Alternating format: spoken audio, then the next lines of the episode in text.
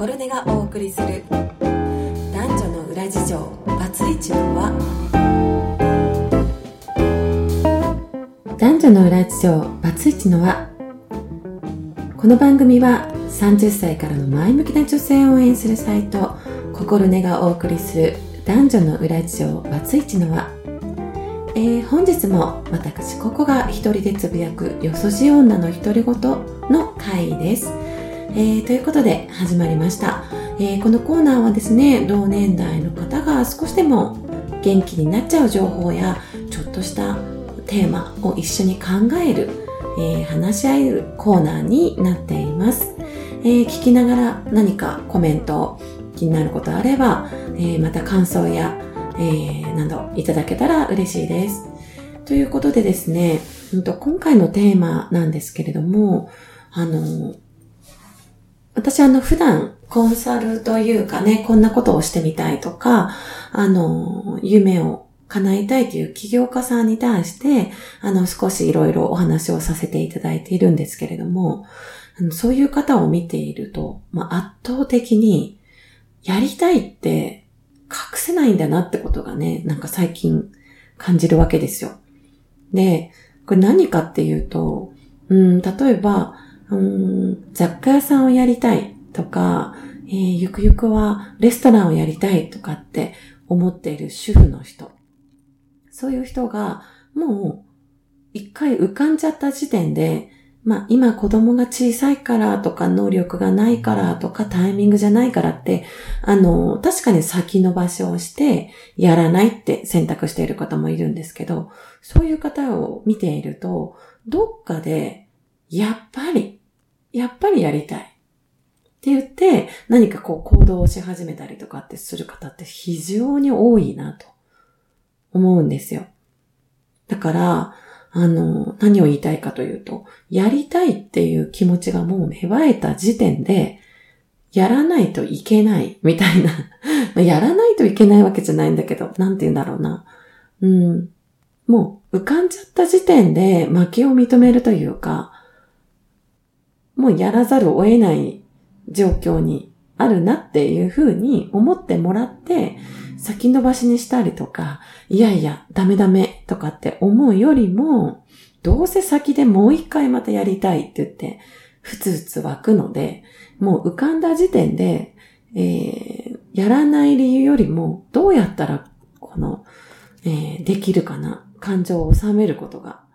あの、できるんだろうっていう風にシフトしていただいている方が、結構、あの、運勢が早く回り出す人が多いんじゃないかなって、ちょっと周りの方を見てて思ったって感じですね。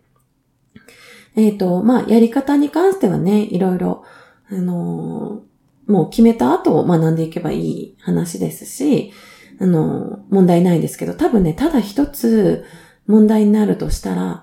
うんと、まあ、これを聞いていただけるリスナーの方はね、結婚している女性の方も多いと思うんですけれども、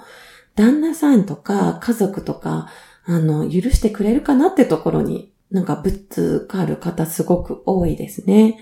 で、あの、ご家族の方というか、そうですね、男性の方は、うんと、今のあなたが好きなんですね。うん、いろんなことがまだできていない。自信がなかったりとか、うん、今の状態のあなたが好き。なので、えー、反対するっていうのは、えー、本当に反対してるというよりは、今の好きなあなたが変わってしまうんじゃないかっていうことを恐れて、あの、反対しているって方、タイプの方。あと、うんと、そこまで大事に思ってない方だと、なんかずるいよ。あの、自分は、うんと、いろいろ自由じゃないけど、君だけ自由なことしてずるいよ。っていう判断の反対。なんか大体このタイプが2つ分かれるなっていう感じがしましたね。だからまあ後半のずるいよって方は、あの、ちゃんと自分のやれることやってよとか、今まで通りの変わらない自分を保ちながらやれるんだったらいいよみたいな形で条件付けで賛成してしまう。だから、あの、前者の方、前者の方は、えっ、ー、と、愛しているかゆえに、なんかこう変わってしまったら怖いなとか思ってるゆえの反対なので、そっちの場合は多分表面的にはいいよって言うと思います。優しいんですよね。あの、協力するよ、いいよ、認めてるよって言うんですけど、どっか奥底のところになんか変わってっちゃうんじゃないかとか、えっ、ー、と、今の愛が崩れちゃうんじゃないかっていう風なのを恐れているっていう、えー、方が結構いらっしゃったりするので、うんと、そういうどっちのタイプかなっていう風に、あの、考えて対応されると結構、あの、いろいろ対策はあるかなと思います。結構、あの、私の方でもそういう対策とか、あの、時間管理術とかいろんなところでね、悩みをお聞きした時にね、お伝えをしていたりとかするんですけれども、えー、とにかく旦那さんがどっちのタイプかなっていうことえー、自分がやりたいと思った時がもうタイミングだっていうことを、えー、思っていただいて何か一歩踏み出していただけたら嬉しいなと思いました。えー、いかがだったですか、え、番組聞いていただいて、え、少しでもね、何か、え、役に立ったとか、あの